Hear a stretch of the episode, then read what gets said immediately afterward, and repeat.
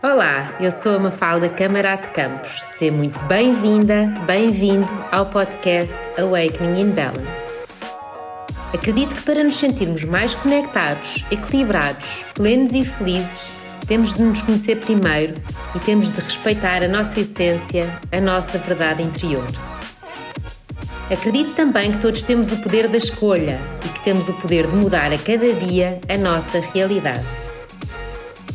Vem comigo nesta aventura.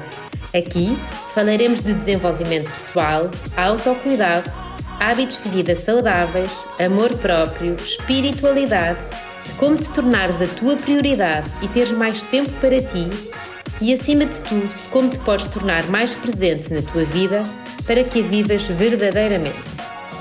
Vamos? Olá a todas, olá a todos. É com enorme alegria que hoje recebo aqui alguém que é para mim uma enorme inspiração. Ela dedica a sua vida à expansão da consciência e lidera pelo exemplo. Autoconhecimento, yoga, meditação e alimentação vegetal e natural são a base do seu trabalho e são também a sua forma de estar na vida. No meio de uma relação extremamente abusiva, da qual teve uma filha, teve a coragem de sair e seguir o seu caminho com inúmeros desafios mas com o sério compromisso de se reencontrar consigo mesma e ter uma mãe presente 24 sobre 24 horas para a sua filha. Ao longo destes seis anos, esteve solteira, mas numa relação séria consigo mesma. Hoje tenho o enorme privilégio de ter aqui comigo a Maria Couto, mais conhecida por Mãe Guru. Maria, muito obrigada por teres aceito este convite. É uma enorme alegria ter-te aqui comigo. Seja muito bem-vinda. Que linda apresentação, uma falda muito grata, não só pela apresentação, mas também pelo, pelo convite, por podermos partilhar aqui algo uh, que esperemos que inspire ou que ajude uh, e que chegue ao coração de, outra, de, outras mulheres e de outras pessoas. É, é sempre esse o, o objetivo, não é? Podemos, através do nosso exemplo, das nossas partilhas, da nossa sabedoria que todos nós temos, não é? Poder, de facto, um, pelo exemplo, inspirar, ajudar uh, quem quer que, que, seja que nos esteja a ouvir. Olha, Maria, vamos começar pelo início. Eu sei que há uns anos atrás, antes de teres este teu projeto maravilhoso, tu passaste por uma fase difícil em que sentias um vazio interno muito grande e que tentaste preencher este vazio com o exterior, com festas, com noite, com tabaco, com, com drogas, com relacionamentos, um, enfim, uma, uma vida cheia por fora, uhum. mas com um vazio gritante por dentro. Um, foi esse vazio que te levou um, aos 20 anos, bem novinha, a ir de mochila às costas, uh, sozinha para o Brasil? Ou seja, ias a fugir de algo, ias à procura de algo, o que é que encontraste lá que de repente tu eras para ir um mês e acabaste de ficar dois anos? Então, Falda, é uma ótima questão porque realmente foi a, foi a viagem que mudou a minha vida, sabes? Como tu disseste, eu era muito novinha, né? tinha 20 anos, e eu realmente percebi uma diferença muito grande, que era Uh, eu com 18 anos, efetivamente, saí de casa uh, dos meus pais e tornei-me independente muito cedo, porque comecei também assim a trabalhar aos 16 e depois mais tarde mais a sério, né, aos 18. E eu percebi, calma, as minhas amigas todas ainda pedem autorização para ir jantar fora ou para ir sair à noite. E eu já estava noutra realidade, não é? Em que morava sozinha e já não tinha que pedir a ninguém. Pegava numa mochila e tomei mesmo a decisão de fazer essa viagem para o outro lado do mundo. E à minha volta é engraçado porque todos me viam como pá, uma miúda super bem sucedida, sabes? Super independente, porque enquanto toda, todo, todo aquele núcleo, nicho uh, daquela idade, não é? Com 20 anos ainda era muito dependente ali da asa do pai, emocionalmente, financeiramente, não é? Vários níveis, um, ainda estudavam todos, não é? Uh, optaram por esse, por esse caminho uh, eu optei realmente por. E foi essa também a jornada que a minha alma não é, decidiu um, processar e trabalhar aqui nesta, neste, neste caminho. Eu ganhei asas muito cedo. E para os outros eu era realmente aquela, sabes, aquela força da natureza que era super independente e super bem sucedida porque aos olhos deles né, eu já trabalhava, já tinha o meu dinheiro, já tinha o meu carro, comprava aquilo que eu queria, viajava para onde queria, tinha a agenda ultra cheia, né, estava sempre a trabalhar. Eu havia noites em que não dormia, porque eu estudava à noite, trabalhava de madrugada, trabalhava durante o dia e assim virava. E aquilo era, era viciante, sabes? Eram estímulos viciantes em que eu dava por mim em casa sozinha e tipo, calma, não dá vamos ligar, vamos fazer coisas, tipo, uh, porque não, não sabia estar comigo. E o Brasil começa a vir, sabes, em, em pensamentos que vem mesmo assim, é, é aquela sensação, é intuição, sabes, mesmo a, a chamar de, de uma força que lá está. E não ontem estava a escrever isso naquele post da celebração dos seis anos solteira. Um, essa chamada ao Brasil vem mesmo como algo completamente irracional, porque mesmo uma coisa é a geração da minha família, pais, dizerem que é muito perigoso e não quererem, não sei o quê. Outra coisa é a minha geração, ficar, tipo, naquela altura ainda não era muito normal viajar. Hoje em dia já é. Uhum. Uh, mas mesmo a minha geração estava tipo, meu Deus, Maria, mas que viagem louca, e vais sozinha, mexer às costas, e não conheces nada, ninguém. E efetivamente eu tive pessoas até que se queriam juntar comigo à viagem, e eu disse: não, olha, isto vai ser mesmo para mim, eu sinto mesmo que é isto que eu tenho que fazer, e trabalhei, bem para isso. E sabes, eu ia para os trabalhos que, que já começavam a a não nutrir daquela forma, mas eu ia tipo com um sorriso na cara às 8, 10, 12 horas, tipo super exausta e trabalhava de salto alto, né? era tipo, era outra, eram outros mundos, né? trabalhava já num, num desconforto, era onde que já começava a sentir aquele desconforto, que inicialmente não era, era prazeroso, uh, mas estava assim bem entusiasmada porque estava com aquele foco, não, né? estou a fazer isto, que é para fazer isto, que é isto que o meu coração sente, é este chamado. E realmente o Brasil transformou a minha vida, fala, completamente. Aliás, esses é que tu encontraste lá que não tinhas cá? Olha, encontrei-me a mim, assim, em primeiro lugar. eu não me tinha encontrado, né? eu não sabia quem eu era. Uh, Ia-me adaptando, não é? Assim, a, a grupos. Uh, sempre tinha uma personalidade forte dentro dos mesmos, mas mesmo assim uh, uh, fui-me encontrar uh, totalmente. Eu lembro-me, no outro dia estava exatamente com essa reflexão, que é Hoje em dia, a Mafalda da natureza é a minha maior medicina. Um, eu preciso realmente, e também foi, foi, o porquê de ter decidido não é, vir da cidade grande para o campo, um, porque é aqui que eu me encontro, é cura diária. Um, mas na altura não era, ah, tipo, a natureza é muito giro, mas é, entras um bocadinho, ou vai, vai mesmo para a natureza, vai mesmo para uma floresta, vai mesmo para uma mata que hum, é, é intenso.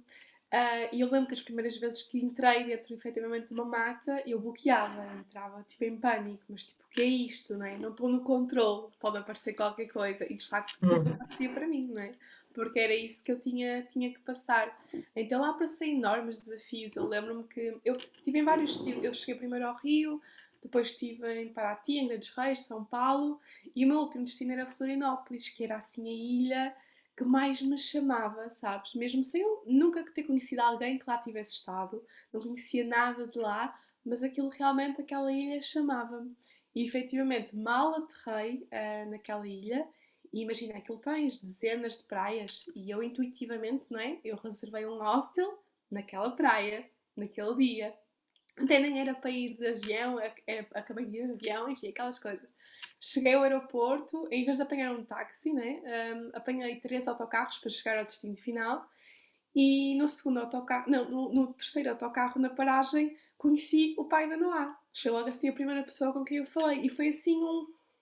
Sabes? Eu olhei no, dentro do, da alma dele, ele olhou na minha e foi ali um encontro de almas que não há explicação, sabes? Não conseguimos tirar mais o, o olhar um do outro e no segundo dia já morávamos juntos, ou seja, ele ia surfar naquela praia que era exatamente a praia onde eu tinha reservado o meu hostel, que uhum. estava também em cima da praia.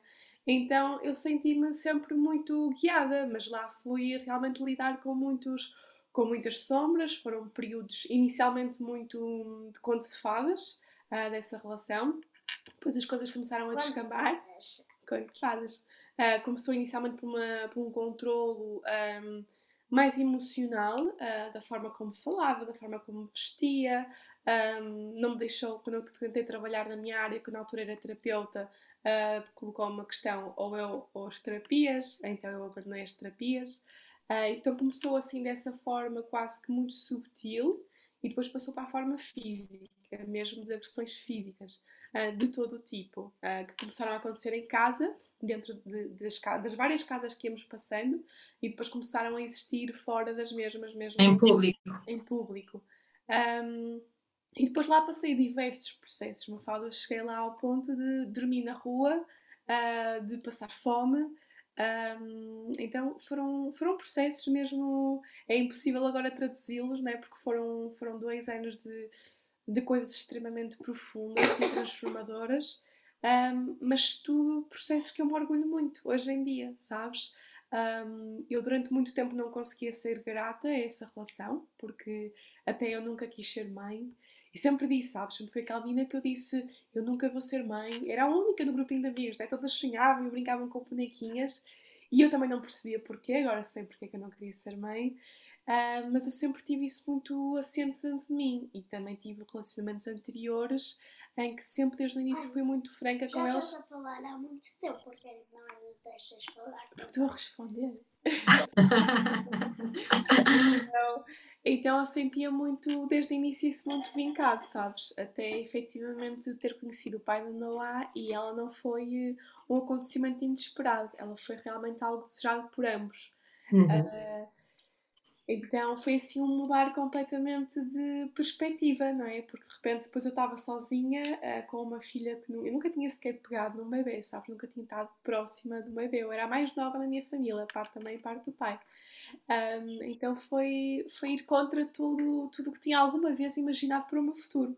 Uhum. Tu achas, Maria, que é quando nós saímos de facto da nossa zona de conforto e quando somos desafiados, não é, para esses desafios, que hum, ganhamos consciência, ganhamos autoconhecimento, porque temos que perceber como é que vamos lidar em cada momento, não é? São coisas muito diferentes que começam a aparecer e que é essa saída da zona de conforto que nos permite depois dar estes saltos quânticos, não é?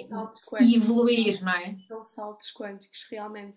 Sabes, todo, depois toda a jornada com ela e mesmo o nomadismo, um, nós viajamos por muitos sítios e passamos por muitas casas diferentes e, e, e ambientes totalmente diferentes e agora até é estranho, sabes, eh, ter uma casa e estar tipo céu down, porque eu senti que realmente foram anos sempre com desafios enormes e a dar saltos quânticos que realmente eram necessários, tanto para a minha jornada como para a dela, não é? Nós escolhemos uhum. muito anteriormente. Mas agora que estamos mais, sabes, calma. Também é bom de vez em quando enraizar. Porque é o nome Noah, Noah Zaya. Olha, uh, o Noah surgiu no Brasil, quando eu ainda morava lá, uh, e o Zaya surgiu em, em Portugal. Então, eu lá andava sempre à boleia, era o meu meio de transporte. E lá está também, né, sempre muito conectada com a, com a intuição. Havia dias em que eu pedia boleia, havia dias em que eu não sentia, havia carros que paravam a perguntar se eu queria boleia. Eu, hum, não, sabes? Havia vezes em que eu pedia boleia e parava um carro para dar boleia. Eu, não, não, sabes? E sempre correu tudo muito bem, e estamos a falar de uma realidade muito diferente da nossa, que é o Brasil. Uhum. Uh, eu estava, era uma mulher sozinha, isso é uma, uma, uma, grande vulnerabilidade lá, mas sempre correu muito bem. Eu acho que sempre foi muito guiado também por esta intuição. Nós nunca estamos sozinhos e temos sempre que ouvir os sinais do nosso corpo. Um, e eu na altura não percebia isso, era muito intuitivo, hoje apareceu. E eu apanhei a boleia de um rapaz, entrei no carro e perguntei, começamos a falar, não sei o que, não sei o que mais. E eu, como te chamas? E, e ele, Noah. E aquilo deu assim um uau, sabes? Que nome lindo. Entrou assim de uma forma muito especial. Passado duas semanas, provavelmente eu, eu percebi que estava grávida. Até o primeiro teste deu negativo, mas eu já sabia que estava. Percebi logo ali o momento em que ela foi, uh, sabes, em que ela desceu. Uh, e mesmo o teste tendo dado negativo, já sabia. E naquele momento não tive dúvida, eu pensei, vai ser Noah. Uh, porque inicialmente também diziam que ia ser um menino, então ah, vai ser Noah. Uh, ele vai ser Noah. Depois descobrimos que era menina, uh, então mudei para o Noah. E depois vim, vim para Portugal e estava, fui ao cinema, fomos ver um filme sobre o Egito e havia uma, uma deusa, uma, sim, era uma deusa, que o nome era Zaya. E mal eu ouvi o nome Zaya. Não há Zaya, não há Zaya. Uhum. Veio aquilo, sabes? Eu olho para o pai Noah e disse: ela vai se chamar Noah Zaya. E é muito bonito. Depois na altura não percebi. Tipo, aquilo foi muito um processo muito intuitivo. Um, depois mais tarde é que percebi: ok, Noah vem de Noé, que foi o grande salvador. E Zaya é deusa do amor. Então é alguém que salva através do amor. Ah, que bonito! que bonito! Grande missão, não há? que tens aí. Olha, diz-me uma coisa, eu sei que esta relação foi muito abusiva, como tu estavas a dizer. como é que tu, tu, como é que tu sozinha, num país distante, não é? Sem ter, se calhar, outra rede, se calhar já tinhas amigos, mas não, não tinhas a família, não tinha... Como é que tu conseguiste sair dessa relação, ter a coragem de sair? Tu, tu há bocado estavas a dizer que ele veio também, não, para sim, Portugal. Sim, sim, ele veio ah, também. ele também veio, ok. Foi, foi essa a sorte. Acho que estamos aqui realmente porque vimos para Portugal. Uhum. Um, Eu pensava que tinhas vindo só com a Noah, que ele tinha ficado lá. Não, se calhar não tinha, se calhar não tinha vindo com a Noah, se calhar não. Realmente as coisas começaram a descambar muito. Um, eu trabalhava na altura como recepcionista num hostel, uh, depois despedi-me porque ainda estava. Eu cheguei a casar lá para fazer um processo de legalização, mas como o processo não estava a andar, uh, depois eu tive que sair do, do trabalho porque estava a trabalhar uh, de uma forma não legal ainda, porque não estava com esse processo ok. Então de repente ele não trabalhava. Uh, eu fiquei sem o meu trabalho e ficamos numa situação muito delicada, não é? Sem qualquer dinheiro. Um, fomos expulsos da nossa casa que tínhamos alugado, onde já seria a casa onde a Noah iria nascer, com o quarto dela, com tudo. Um, foi exatamente no meu aniversário, com 20, eu fazia 21, exatamente, fazia, não, fazia 22, exato, ela nasceu com 22. Uh, assim, depois da meia-noite, ele, o senhorio bate assim à porta com uma, com uma pistola. Ele era Ai, que policial. Uh, têm tipo meia hora para sair, uh, senão vamos ter problemas. Porque hum, nos meus anos ele partiu ali para uma violência muito grande, extrema, física e verbal. Eu pedi ajuda verbalmente e ele ouviu os berros. E como ele já tinha ouvido, já tinha avisado, ele disse: próxima vez uh, estão fora. E nessa mesma noite, né, grávida, com mochilas e sacos e coisas que estávamos a, a, a comprar coisas, né, para, para criar ali algo, um, fui, fui parar, fomos parar à rua, tivemos a dormir na rua uh, e realmente foram momentos muito desafiantes em que andamos um, a dormir em vários sítios uh, sem, pronto, sem condições. Até que pronto, os meus pais queriam muito que, que eu viesse para Portugal, já estavam até em contacto com os pais dele, que lhe diziam: se, tu quer, se vocês querem o bem da vossa filha, levem-na sozinha para Portugal, afastem-na deste homem que era o filho né, deles. Uhum. O, o, ponto que isto chegou. E eu ainda cega, não é? ainda sempre com a esperança de não, quando ela nascer, este homem. Tudo vai mudar. Eu bati o pé, mesmo dormindo na rua, e a minha família nem sonhava realmente as dificuldades, mesmo reais, que estávamos a passar. Mas eu sempre a bater o pé, não, eu só vou com ele, eu só vou com ele, eu só vou com ele. Até que num dia acordei e eles ligaram: Olha, então tens aqui as passagens, venham um, os dois. Nós no dia seguinte regressamos a Portugal.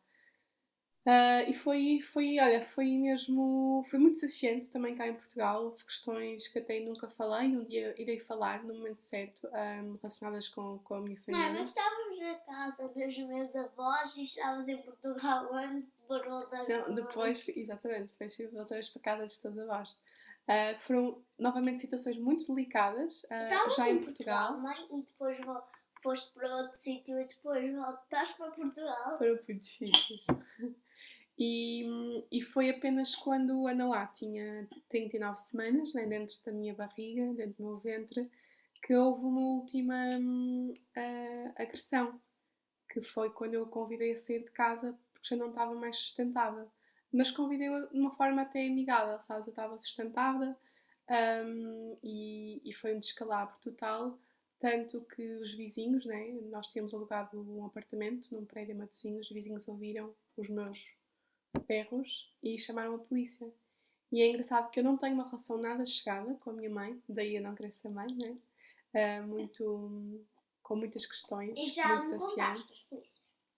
E a minha mãe sentiu alguma coisa e, eu, e os meus pais moravam num prédio isolado. Está às 11 da noite, a minha mãe nunca me liga, muito menos à noite. E ela sentiu efetivamente alguma coisa e ligou-me naquele momento, no momento em que ele tinha acabado de sair e eu estava desfeita, não é? Uhum. A chorar por todo lado e pronto, fui parar às urgências do hospital e efetivamente ela podia já não estar aqui, não é? Tanto ela como eu. Um, mas a verdade é que ela nasceu com 40 semanas, exatamente passada uma semana. Um, e, e, pronto, passado exatamente uma semana, eu tive um, uma semana inteira sem ter qualquer contacto dele, nem sabia se ele já tinha voltado para o Brasil ou não. Um, mas nós tínhamos, nós tínhamos realmente uma ligação de outras vidas, sabes, fala, e tínhamos muito uma conexão telepática, sabíamos exatamente o que é que um estava a pensar, onde é que um estava, E eu não soube nada durante uma semana. E no dia em que já estava com contrações, já estava ali a entrar em trabalho de parto, fui fazer uma grande caminhada.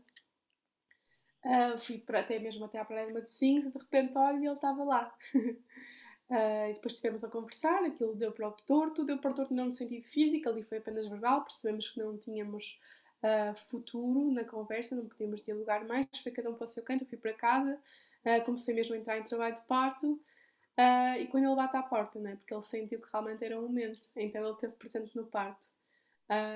mas depois esteve ali um mês no pós-parto até a última, e foi mesmo a última, um, agressão, e já com ela no meio. E aí uma falda foi assim, uma leoa, sabes, que saiu de dentro de mim e foi mesmo. Nem te consigo colocar em palavras, sabes, o que, o que eu me tornei naquele momento e o quanto aquilo foi mesmo de a tua filha nunca mais vai voltar a ver nenhuma cena destas, não é este o hum. exemplo. E ali coloquei mesmo o cajado e expulsei-o e nunca mais o vi. Um, e, e ele depois respeitou e foi à vida dele e. Sim, ele, ele sempre que tinha esses ataques, um, ele depois de lhe passar esse pico da, da violência extrema, ele batia nele próprio, sabes? Ele caía nele e ele dizia que se odiava e que era assim, sabes? Era uma montanha russa. E ele, ele nesse dia nem sequer discutiu, ele saiu de casa incrédulo, talvez com, com o que ele tinha acabado de fazer, sabes? Um, e é engraçado porque tinha sido um, quase como uma festinha, comparado com aquilo que já tinha acontecido, mas foi o suficiente uh, para realmente. Agora já tinhas ali, portanto já não era uma coisa que tu quisesses mesmo na tua vida, não é? Eu tinha sempre aqui. Mas ainda não disseste eu, que, eu, eu... Muito, que eu era muito alto. Ah, não há pergunta de que altura. Ela faz várias questões, não é? Às vezes. E ah, eu no outro dia perguntou qual é a altura dele. E eu disse-lhe que ele é muito alto, tu vais tão alta como ele. Se eu estou de altura. Tu és mais alta, E eu procuro muito ter este. e todo este processo de, de, de gratidão, sabes? De não lhe passar nada, é honrar. Uh, porque houve um lugar, ela escolheu efetivamente a mãe e o pai. Houve um progenitor, né? pai é outra coisa, mas ela escolheu a, a progenitora e o progenitor um, e são lugares que efetivamente têm que ser honrados e eu estou nesse caminho um, uhum. porque é necessário porque é necessário não é fácil mas é muito necessário Sim. por nós não é por nós para, para, trazer esta leveza de facto ao nosso coração o perdão não quer dizer que a pessoa volte a dar-se ou a estar, mas perdoar genuinamente e saber que cada pessoa de facto está a fazer o melhor que sabe e que pode naquele momento com aquela informação que tem se calhar não conseguia melhor. Preparar-nos também a nós, sabes? Eu, eu enquanto mulher, eu falo, enquanto ser humano, às vezes vêm-me assim memórias não é, do passado e eu, uau, como é que eu me sujeitei a isto? Quer dizer, eu nem sequer consigo colocar em palavras, sabes, cenas de, de extrema violência que aconteceu. Então também tem sido um processo de me curar um, e perdoar-me, sabes? Perdoar porque também deixaste que acontecesse, não é? como é que alguém permite, sabes, uh, algo do género? E eu acho que esse é muitas vezes o problema com as pessoas que sofrem de violência doméstica ou qualquer tipo de violência. É, é, é aquilo que falávamos no início de sair da zona de conforto, não é? Porque a pessoa, aquilo é, é o que a pessoa conhece, é a realidade que a pessoa conhece. E portanto, se calhar a pessoa acha que aquilo é o normal. O sair Sim, vai trazer mais. Tu ficas mesmo viciada, uma falda, num coquetel emocional tão grande, sabes? Que aquilo despleta que na altura não tens qualquer consciência. Mas eu achava que já não sabia viver sem aquilo, sabes? Pois. Por muito terrível e é algo que só quem passa por isso percebe.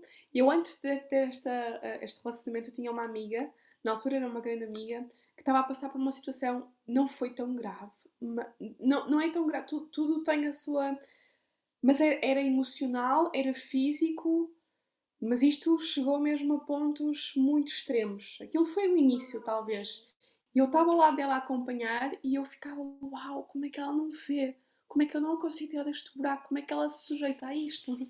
E depois eu sujeitei-me a algo muito pior, sabes? Muito mais intenso, muito mais doloroso, talvez. Se bem que a dor não é. Não podemos estar aqui a medir, mas pelo aquilo que eu assisti, sabes? Foi grave, foi muito grave. Então eu sinto que hum, só a pessoa que passa efetivamente por isso é que tem, tem essa percepção, porque quem está à volta vê tudo, quer tirar a pessoa de, de, lá de baixo do poço, mas tu estás tão lá embaixo, tu não consegues imaginar uma vida, sabes? Há vida sem ser dentro. Achas que aquilo é a realidade e, e pronto, aceitas, não é? E também é muito aquela, aquela questão da salvadora, né? Eu vou curar, eu vou uhum, sanar sim. este homem. É, Há de haver qualquer coisa que faz com que isto vá mudar, não é? Ou é a filha, ou é. Eu tinha sempre a esperança que aquela fosse a última agressão, sabes? Seja verbal ou física. Não, porque Uhum. ele, ele, ele passava do ponto lá em cima para o ponto lá em baixo. Ele tratava-me como a deusa das deusas, em que até a minha mãe chegou a dizer isto: tipo, ah, tu nunca vais encontrar um homem assim. Pois. porque ela viu tipo a fazer massagem, a limpar a casa, a cozinhar e ela vem de um regime em que o homem está sentado literalmente e ata- atam-lhe os, os- os cordões de sapato e faz-lhe a barba. Pois. Então, E cresceu nisso, né? Então ver um homem com essa. Ela dizia: nunca vais encontrar um homem assim. Olha, e, e aí houve um aproximamento da tua mãe? Ah, ou seja, ela ligou-te quando sentiu de facto essa. Ah, não porque existiram coisas bastante delicadas ah, quando, Uhum. quando regressei a Portugal. Ah, então Ok. houve um, um, um aproximamento. Ou um subtil no nascimento da Noah que eu pensei, ok, se calhar as coisas agora vão ahm, não é melhorar, mas vão se transformar, vão se curar de alguma forma, mas depois muito rapidamente as coisas foram para, para outros lugares. Sim. Olha, entretanto, foste arranjando alguns trabalhos em que não estavas assim muito feliz aí, pelo que eu li, e resolveste começar a dar as aulas de yoga, os workshops de alimentação vegana. Tu isso já fazias no Brasil ou não? Não, não, eu no Brasil, como não podia trabalhar com terapias, e lá comecei Estavas no hostel? a perceber, sim, mas depois também saí e antes de ir para o hostel eu percebia que realmente ah, foi lá que eu comecei mesmo a perceber, ok, eu gosto mesmo de cozinhar e como cozinhava também para outra pessoa, né, eu percebia tipo, uau, cozinhas mesmo bem. Mas antes disso começar, no Brasil eu fazia bolachinhas artesanais com mensagens inspiradoras. Hum, Fazia isso durante a noite e durante o dia ia vendendo assim nas, nas ruas, ia com um cestinho, ia vendendo tudo que encontrava, lojas, ahm, nas praias, na- nas, nos piqueniques, ia ter com as pessoas e cuidava. E, hum, e vendia. Então começou lá e depois aqui foi. hum, Quando, quando ela nasceu, eu estava desamparada, né? sem um cêntimo, literalmente, e com uma cria ao colo e sozinha. Então é incrível, fala como, como estamos sempre a ser guiados. Foi no aniversário da minha mãe, imagina, estávamos todos juntos com as minhas tias, não sei o que, fui eu que escolhi o restaurante. Depois do almoço, estávamos a passar em frente a uma loja que nem sequer tinha um placar, sabes? Precisa-se funcionário. E eu tipo disse: fiquem quando eu vou entrar nesta loja. Lá está, senti novamente. Entrei na loja, entrei para. Olhei para a dona, era a Manuela, nem sabia que era a dona, disse: Olha, estou à procura de trabalho, precisam? Ela olhou para mim e, e nós reconhecemos, sabes? Foi uma coisa muito linda. Ela foi, assim, uma pessoa muito especial na minha vida. Foi, assim, uma mãe noutra vida, sabes? Com certeza. Aliás, todas as pessoas que depois entravam na loja perguntavam: Ai, filha? Realmente éramos muito parecidas ah, fisicamente e pela energia, sabes? Havia ali uma, uma conexão tão bonita e que eu estava a precisar também. Então tive, comecei a trabalhar, passados uns dias lá, e tive lá cinco meses, até que chegou o quinto mês e eu percebi, ok, ah, o yoga salvou-me ah, de não cair, sabes, em depressões, em, em outras coisas. Ah, realmente agarrou-me à vida num período tão, sabes, tão difícil e aconteceram depois também coisas muito desafiantes pós isso, ainda pós isso. Um, e nunca me fui abaixo. Claro que havia momentos sempre, mas sabes, continuadamente eu consegui agarrar-me e efetivamente foi graças ao yoga. Então eu senti, caramba, eu não quero que outras pessoas estejam a criar a minha filha, quero ser eu e eu quero passar isto a outras pessoas. Então na altura já me pediam muito aulas de yoga, porque eu já publicava muito sobre yoga e eu dizia, não, não, vou tirar uma formação e a partir daí vamos ver. E aí foi quando eu fui com sozinha para o Algarve, tivemos lá um mês e foi aí que eu decidi, não, custa custar, sabes? A partir de hoje eu vou trabalhar com aquilo que eu amo e vou passar isto ao maior número de pessoas que eu, que eu consiga.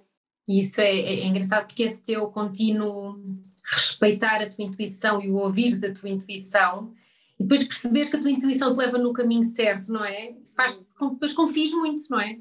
É mesmo um músculo em que tu ouves, não é? E ele sente-se nutrido, dá força, então nem há como desconfiar.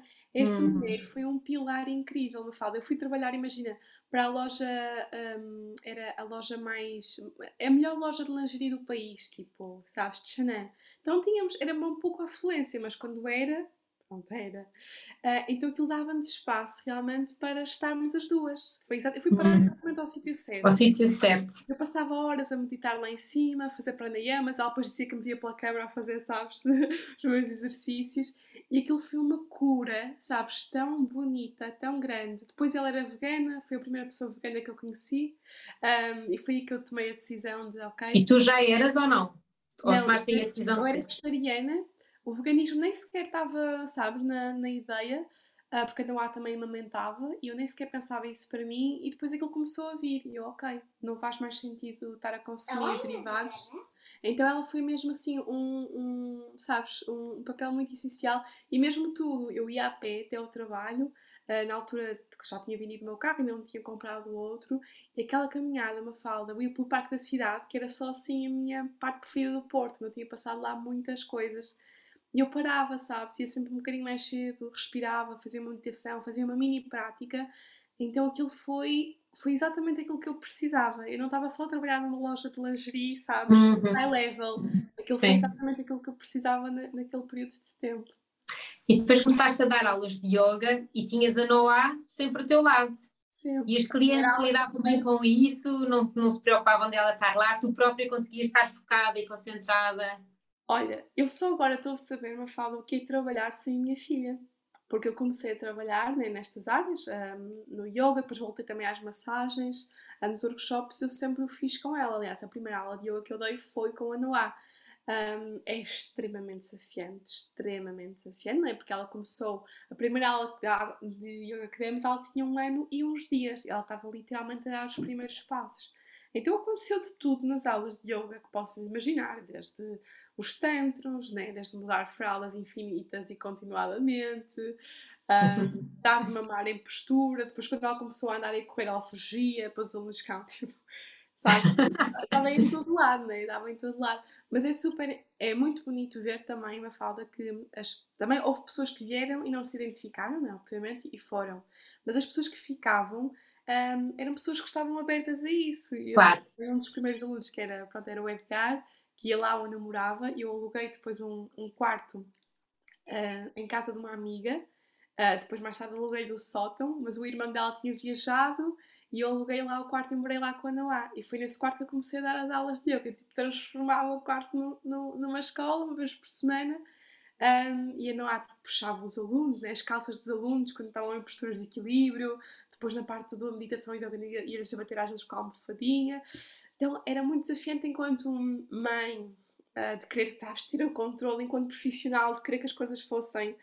Eu, eu tive que me abrir desde muito cedo ao, sabes, ao completo desconhecido, a entregar as coisas como elas, sabes, são, uh, não como eu gostaria que fossem. Uh, então não era um processo nada fácil. Eu estava-lhes a dar aula e eu estava a aprender mais, se calhar. Já é assim naturalmente, mas então assim com este desafio. Então depois nada é igual, porque cada fase trazia desafios diferentes. Uns se calhar iam, mas começavam outros. Então foi realmente um período muito, sempre muito desafiante, muito transformador, mas muito desafiante, muito enriquecedor também, porque vieram sempre pessoas muito alinhadas também com estas energias. E é muito enriquecedor agora e muito gratificante porque ela agora está com 6 anos, né? E já não estamos com aulas de yoga regulares, mas quando há, assim, retiros ou algo, e ela está nesse mood, ela gosta efetivamente de participar, sabes? E, e ajustar as pessoas e já respeita muito bem os momentos de silêncio, às vezes até faz mantras, e quem, sabes? E quem não percebe nada, quem não acompanhou nada, fica tipo, como assim uma criança em silêncio a fazer mantras e a ajustar aulas de yoga? Eu explico, houve toda uma história por detrás, não é? Há todo um processo por detrás, não é assim que as coisas acontecem, não é um bebê milagre nesse sentido, não. sabes? Olha, entretanto depois foram para a Índia e eu sei que houve ali também momentos de grandes privações e de, de, de enormes desafios em que tinhas que acordar antes do sol nascer, em que tinhas que tomar banho de água fria, em que por vezes dormiam no chão, não é? Uh, tu sentes que tudo isso, todas essas.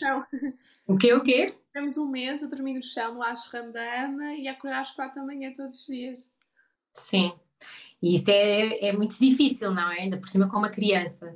Tu sentes que todas essas dificuldades, todas essas uh, experiências se transformaram profundamente e que começaste, de facto, com estas experiências todas ao longo destes anos, um, ehm, a dar prioridade ao, ao, ao, que realmente é importante, não é? Porque nós muitas vezes damos prioridade, prioridade a coisas que não são importantes porque temos uma vida fácil Hum, graças a Deus, não é? Uh, e muito engraçado, Mafalda. Nós agora temos o nosso primeiro colchão e até um ótimo colchão que temos desde há um ano e meio, dois. E, e, e preferem dormir no chão? Não, mas às vezes eu faço mesmo esse exercício de dormir no chão e acho que toda a gente devia fazer porque dormir no chão traz-nos a humildade muito, sabes? De...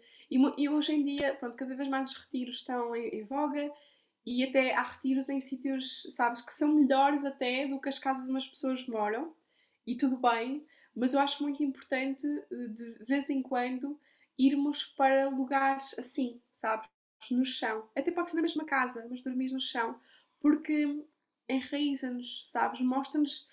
Nós estamos a deitar a cara onde nós colocamos os nossos pés. E isto traz assim um grande simbolismo. Eu na altura não percebia. E atenção que no ashram há camas. Mas deram-nos um quarto em que a cama não tinha condições para dormirmos lá.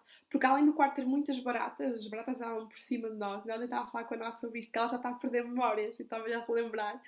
Mas a cama estava assim mesmo em péssimas condições, então eu preferi, eu nem sabia que ia dormir no chão mesmo, eu preferi, ainda bem que levei um tapetinho de yoga, não é? o meu pessoal, e era nesse tapetinho de yoga que dormíamos as duas literalmente no chão. E essa de todo foi eh, eh, foi uma parte desafiante, talvez nos primeiros dias, mas depois até começou a ser um conforto. O que não era conforto era a parte das baratas, e foi um desafio durante os primeiros uh, eh, 15 dias. Depois quase que não comecei a habituar à presença delas. Um, mas, mas realmente são pequenas coisas que, que, trazem um grande simbolismo à nossa vida, sabes? De não descolocarmos um, num, num, lugar às vezes que não é tão nosso e de nos relembrarmos que vimos todos deste mesmo sítio que é o chão, que vamos todos voltar a este mesmo sítio que é o chão e, e, e, traz realmente um grande simbolismo de colocarmos, sabes, a, a face na mesma linha em que colocamos os nossos pés, em que nós pisamos. Então a Índia foi um processo muito transformador também. Eu não sabia, não fazia a menor ideia para que é que eu ia, mas senti novamente lá está esse chamado Uh, para onde eu sentia até que era para o ashram de Swami Dayananda do norte da Índia, não fomos aceitos, uh, porque eu era mãe solteira. Então comecei logo a sentir, sabes, assim, alguns pesos também da, da Índia, mas fomos encaminhados, lá está, novamente para o sítio onde, onde deveríamos estar.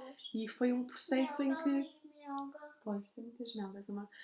Um, muito, tão, tão bonito, me fala, que se eu te contar assim certos a pormenores, eh, não há dúvida que estávamos sempre a ser guiadas. Para tu teres ideia, eu escolhi ficar um mês no ashram da Ama e depois um mês em Auroville. E aquilo que mais me fazia confusão, ou que me trazia mais medos, né? tenho os pés na terra, obviamente, de arriscar, eram uh, as viagens de táxi. Claro, muitas vezes de 3, 4 horas, sabes? Uh, muitas vezes durante a noite, isso aí assustava-me. E para tu perceberes, vou contar só esta, porque realmente nós estamos sempre a ser guiados.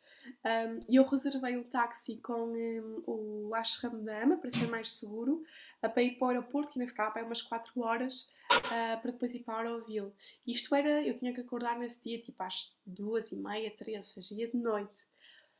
Pá, eu saí com mal quando estava lá o senhor e, hum, sabes, com uma presença hum, forte e eu comecei, não, não, eu não vou consigo, não é, não é o meu táxi. Ele, sim, sim, depois ele muito, não, não, vem comigo, uhum. este é o meu táxi, sabes, a Indian tal, não, não. E eu tipo, não, não, fiquei a parte, não sei, sabes, que com aquele receio, super com receio, oh meu Deus, o que é que será que vai acontecer? Não posso entrar neste, neste taxista.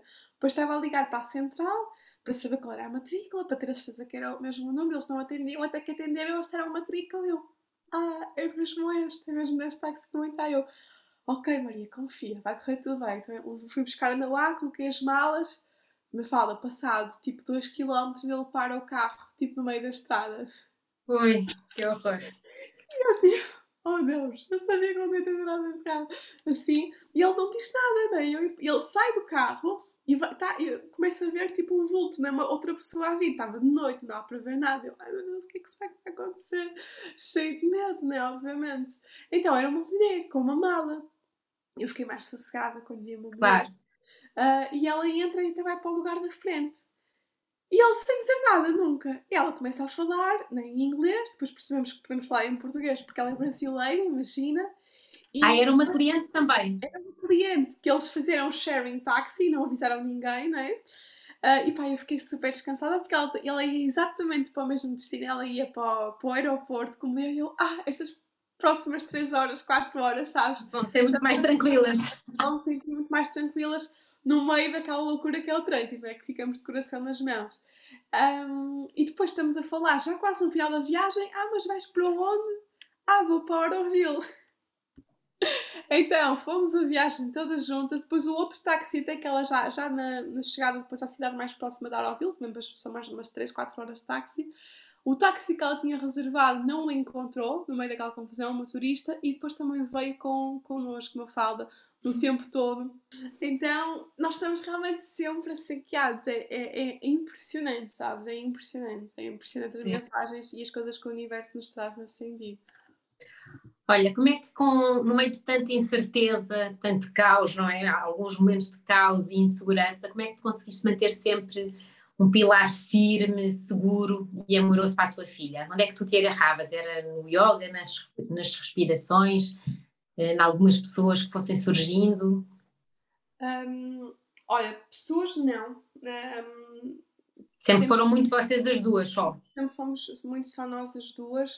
Uh, mesmo que assim temporariamente às vezes aparecia alguém uh, num momento ou outro, nem que fosse tipo umas horas, sabes? Mas naquele momento dizia algo que, que fazia sentido e entrava ali como uma verdade muito forte. Mas o yoga, sem dúvida, porque depois no yoga temos várias coisas, não é? Uh, o yoga nida, a meditação, os pranayamas. Então, e também daí essa vontade enorme de me tornar professora, sabes? E de passar isto a um grande número de pessoas, porque eu realmente percebi quando eu estava mesmo lá ao fundo, sabes? E havia dias em que eu estava mesmo lá ao fundo, eu parava, eu ia para a minha prática pessoal e, sabes, ter este compromisso com o sadhana, que é esta nossa prática diária, um, este encontro uh, connosco mesmos, aquilo dava-me forças, eu nem sabia que tinha. Um, então, realmente, o yoga traz-nos este contacto com, com o mais subtil e com o mais poderoso também que existe dentro de nós, uh, com o mais sagrado, né? com o mais divino. Então, sem dúvida alguma, uh, o yoga e a natureza, sabes? São assim. E sempre que. Lá está, como não tenho esse colo na família ou na mãe, não é? Como tanto às vezes gostaria de, de ter tido, uh, ou de ter, mesmo hoje em dia, não é? porque sou muito uma pessoa que dá colo e às vezes também sinto, calma, tipo, eu preciso. Claro. Hum. Então vou muito para a natureza, sabes? E penso mesmo à grande mãe, esse colo. E, e realmente sinto-me muito, muito acolhida na natureza. É assim mesmo assim a maior medicina um, em qualquer estágio assim emocional mais desequilibrado, ok, vai para a natureza e ela sabe mesmo o que fazer contigo. É, é um processo muito bonito. Um, lá em Euroville também foi fácil estar com a, a Noah ou não? Porque eu, por exemplo, eu tive um mês em Bali com os meus filhos todos okay. e fui uma vez ao Yoga Bar porque queria fazer lá a minha aula de yoga e a minha meditação uhum. e, e, fui com os miúdos todos e tive que sair 10 minutos depois porque era Havaianas pelo ar, era esquece. Um, tu, claro, estavas muito habituada desde sempre a estar sempre com ela e, portanto, a acolher em todas as tuas, uhum. em todas as situações da tua vida, não é? Um, tu, quando foste para a Índia, qual era o teu propósito? não tinha nenhum, mas tinha assim um. Imagina, quando eu, o meu propósito era só estar, eu sentia-se como era só estar. Uh, quando eu estava no início, inicialmente ideia de ir para o ashram de Swami Dayananda no, no, norte da Índia, quando eu percebi que eu ia para a Bahama, e eu nem sequer conhecia a, Ama, nem sequer conhecia o trabalho dela, não estava nada relacionada, e depois é engraçado que no dia em que eu cheguei ao ashram da Ama, ela também chegou, ela esteve lá o tempo todo e recebemos mesmo o abraço dela, e a benção dela foi muito bonito, uh, mas não estava nada relacionada. Quando efetivamente cheguei lá e percebi o trabalho dela, percebi, ah, ok, eu quero fazer aulas de yoga aqui, uh, quero fazer o curso de meditação com a Ama, quero não sei o quê. Uh, e percebi que não podia fazer absolutamente nada, sabes? Estando sozinha com uma criança, tipo, ah, sabe, frustração inicial, top mesmo. Depois queria ir aos rituais todos, daí começavam às quatro da manhã, eu acordava às quatro da manhã para ir para os rituais, uh, mas a verdade é que eu conseguia estar lá cinco minutos, né? Depois saía e ia fazer outras coisas que não há. Então era, era sempre esse tipo, ah, Maria, entrega, sabes? Relaxa, tipo, só está. E no Ashram Dama foi muito desafiante em algumas questões, uh, por estar com, sozinha com ela, né? Um, e tive lá situações algumas desafiantes e estava assim super revoltada um dia, tipo, que pessoas são estas, sabes? Que mundo louco é este? Tipo, não quero mais estar aqui, não faz sentido estar aqui. Um, e de repente veio assim um, um Brahmachari ter comigo, que eu nunca o tinha visto, nunca tínhamos falado. Uh, e ele estava altamente ligado, né? E ele veio ter comigo, estava na fila para ir buscar o meu almoço na cantina. E ah, aquilo que tu estás a fugir daqui vai se encontrar lá fora com muito mais intensidade. Por isso fica, nós queremos que tu fiques aqui. Eu achei aquilo muito creepy na altura. Mas como assim? Eu, eu, tipo, eu nem sequer tinha partilhado com alguém, sabes lá, que estava a pensar sair do ashram. Uhum. e ele acho que eu fiques aqui. Então foi assim, eu acho que na altura nem nunca contei nas redes, foi assim muito uau, sabes, o que é que está aqui a acontecer? E depois fiquei lá mais uns tempos e, e comecei a perceber algumas mensagens uh, que efetivamente estavam a vir. E ele disse: O teu papel aqui é só estar. Tu não vens aqui, sabes? E eu fiquei tipo: Como assim? Eu nunca falei com ninguém, sabes? Nunca falei com ele. Um, e ele: Não, é só estar, sabes? É só estar. É, porque nós temos muito aquela coisa do estar a fazer, não é? Do fazer, do fazer, do fazer. Vais para lá, vais para lá com, que, com que objetivo? Vais para lá fazer que curso? Vais para lá uhum. o quê? Não, eu fui lá só estar, né? E, e aprender a, a, a, E mesmo eu que estava habituada sempre a cozinhar, sabes? Eu passava os meus dias a cozinhar para Noá, em total devoção, sabe? A preparar pequeno almoço, a preparar o almoço, a preparar o jantar, o lanchinho, era sempre a cozinhar todo o dia para ela. E de repente eu não tinha. Porque é o dia todo, né? Que tu passas a cozinhar. Sim. E depois a lavar, né? É uma logística inteira. Um, eu de repente não tinha isso também, falta, porque as refeições já estavam prontas. Era só chegar e usufruir. Então realmente era um convite só a estar. E isso é uma imersão muito grande, não é? E foi uma benção. Eu, eu espero mesmo, agora houve a pandemia, mas espero mesmo voltar lá e trazer essa, essa tradição também muito para Noá, que foi muito importante para Noá também, este, esta viagem lá. Uh, mas queria anualmente uh, voltar lá. E depois foi muito interessante que, olha, novamente fomos guiadas numa conversa de almoço. Uh, perguntaram lá a outras pessoas: Ah, vais para que, para que hotel, para que hostel, para que comunidade em Oroville? Eu disse: Não sei, tipo, está em aberto para onde eu sentir fluir. E as pessoas, tipo, não, nesta altura está tudo cheio, tens que reservar com não sei quanto tempo de antecedência. Eu, tipo, oh meu Deus, e agora? Calma, tudo certo, vamos ser guiadas para o sítio correto. E eu tinha um budget muito limitado, uma fala eu ganhava na altura, imagina, 5 euros, eu gastava 5 euros. Eu nunca conseguia poupar 5 euros. uh, e eu só consegui ir à Índia com a materialização de um sonho que foi o e-book. Eu senti, ok, é para escrever o e-book, eu escrevi o e-book, confiei totalmente e consegui o dinheiro para estar na Índia quando há, e as viagens e tudo. Foi assim outra também de canalização e materialização. E eu percebi que só havia, imagina, um quarto no sítio mais um, caro da Auroville, que tipo, eu não tinha condição para estar lá, sabes? E era o único, imagina, que estava disponível naquela altura. E eu, oh, vou mandar um e-mail para lá, pelo simples não, sabes? Tipo, olha, vou dizer, estou aqui. E eles, eu disse-lhes, olha, o meu budget é este. Sabem, dá alguma coisa dentro deste budget, que era tipo, mínimo, né? Uh, mas era o que eu tinha, eu acreditava que era possível. E eles disseram, olha, nós vamos preparar aqui uma coisa para ti.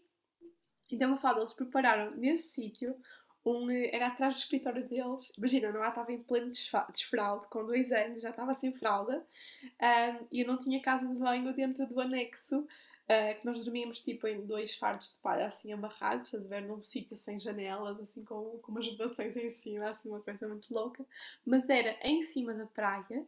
Um, e era assim o sítio mais child friendly, porque tinha um parque, tinha um trampolim. Então eu percebi exatamente, uma fala muito linda, toda a vida e o universo, porque guiou-nos exatamente para o sítio onde nós tínhamos que ir, porque a Noá também teve um mês em que ela tinha que estar ali mais ou menos comportadinha, não é? Eu lembro que uma vez estava na fila e ela despiu-se completamente a subir com uma árvore e as pessoas tipo em choque, não é? Ela queria gritar e saltar, não é? Queria ser criança e tem, tem esse tipo dela. Aí tínhamos que ir para uma praia mais longe para ela poder assim extravasar, e efetivamente a vida levou-nos para, para o sítio onde ela podia estar, sabes, mais à vontade. Nós estávamos literalmente em cima da praia, era em cima da praia essa, esse hotel, uh, uma pizzaria italiana, uma super, sabes, família que lá morava, depois ficamos super amigos, ainda hoje eles nos mandam mensagem, para eles era tipo como é que uma mulher está a viajar sozinha com uma criança? Acho que realidade é esta. Chocou ali muito, mas como passamos lá também muito tempo, passamos lá um mês e tal, deu para criar relações e foi muito claro. bonito. Mas fomos esperar exatamente ao sítio, sabes? Perfeito. Ela passava tipo, até dormir. Tínhamos o parque literalmente tipo, à porta do nosso, no nosso anexozinho. Claro que teve os seus desafios, né? Desafio estar com uma criança sem fralda, com dois anos, com a casa de banho mais próxima a 5 minutos e é uma casa de banho muito né? mas fomos parar realmente exatamente ao sítio onde, onde tínhamos que ir e, e tem sido sempre assim a vida, sabes? Levar-nos sempre aos sítios e às pessoas em que temos que estar a cada momento. Que bonito e confiar. Olha, tu e a Noa eram perfeitas nómadas, disseste há pouco que agora sentiste essa necessidade de, de enraizar. Sentiste essa necessidade por ti ou muito também por ela para começar a a ganhar raízes, não é? A ter uma estrutura. Sim, inicialmente por mim, depois percebi que era ela que me estava a fazer enraizar. Mas inicialmente por mim, que eu quando voltei ainda estava muito cansada. Um, e quando estava no avião a vir de, né, de lá para cá, agora não há que limpar sozinha, amor um, que estava a vir de lá para cá, tive uma intoxicação alimentar, passei mesmo muito, muito, muito mal, ao ponto de cair desanimada assim no chão, ter que ser socorrida, estar a soro com ela, né? Assim, muito sufocante. E cheguei muito cansada e estava literalmente sem um cêntimo quando cheguei a. Não estava tipo com 2 euros, imagina, de salto quando cheguei a Portugal. E nem sequer sabia onde é que ia dormir, tipo, não tinha onde dormir na primeira noite. Mas depois, pronto, a vida lá está, lá guiou, liguei, voltei a alugar um sítio, lá consegui, depois vendi as rodraxas que tinha lá arranjado ainda, tudo fluiu. Um, mas efetivamente eu senti esse cansaço, sabes? De uau, eu adoro viajar, quero muito continuar a dar isto a Noah, mas eu sinto que preciso de uma base aonde retornar. E também senti que era o momento de eu começar a criar outra estrutura financeira, porque eu tinha-me aberto a este tipo de vida, não é? Sem estrutura financeira, porque o meu, o meu, o meu foco era estar 100% quando há, né? Eu ia trabalhando, obviamente, para garantir a nossa sustentabilidade, mas era sempre nos mínimos, uma fala. E a partir daquele momento eu senti, ok, eu efetivamente quero trabalhar mais, sabes? Um, isto foi aos bocadinhos, este ano realmente é o ano em que eu sinto que estou a criar outra estrutura, um, mas aquilo foi acontecendo e depois naturalmente apareceu, um, sabes, apareceram os trabalhos, as oportunidades, as casas e, e, foi desde então que realmente eu senti, ok, eu preciso mesmo de uma base, sabes? Porque senti realmente esse, esse, já esse cansaço, já acumulado dos vários anos, estava a precisar claro. de meltdown, sabes? De, de, de, saber o que é era estar numa casa e da privacidade. Eu aluguei quartos durante muito tempo e sofás, não é? Em casas até de pessoas não conheci lá nenhum. Um, e, e, hoje em dia ter assim a minha casa, sabes? É, é Poder tão... voltar a casa, não é? Sim. E, e, eu há 10 anos que não tinha uma casa só minha, não é?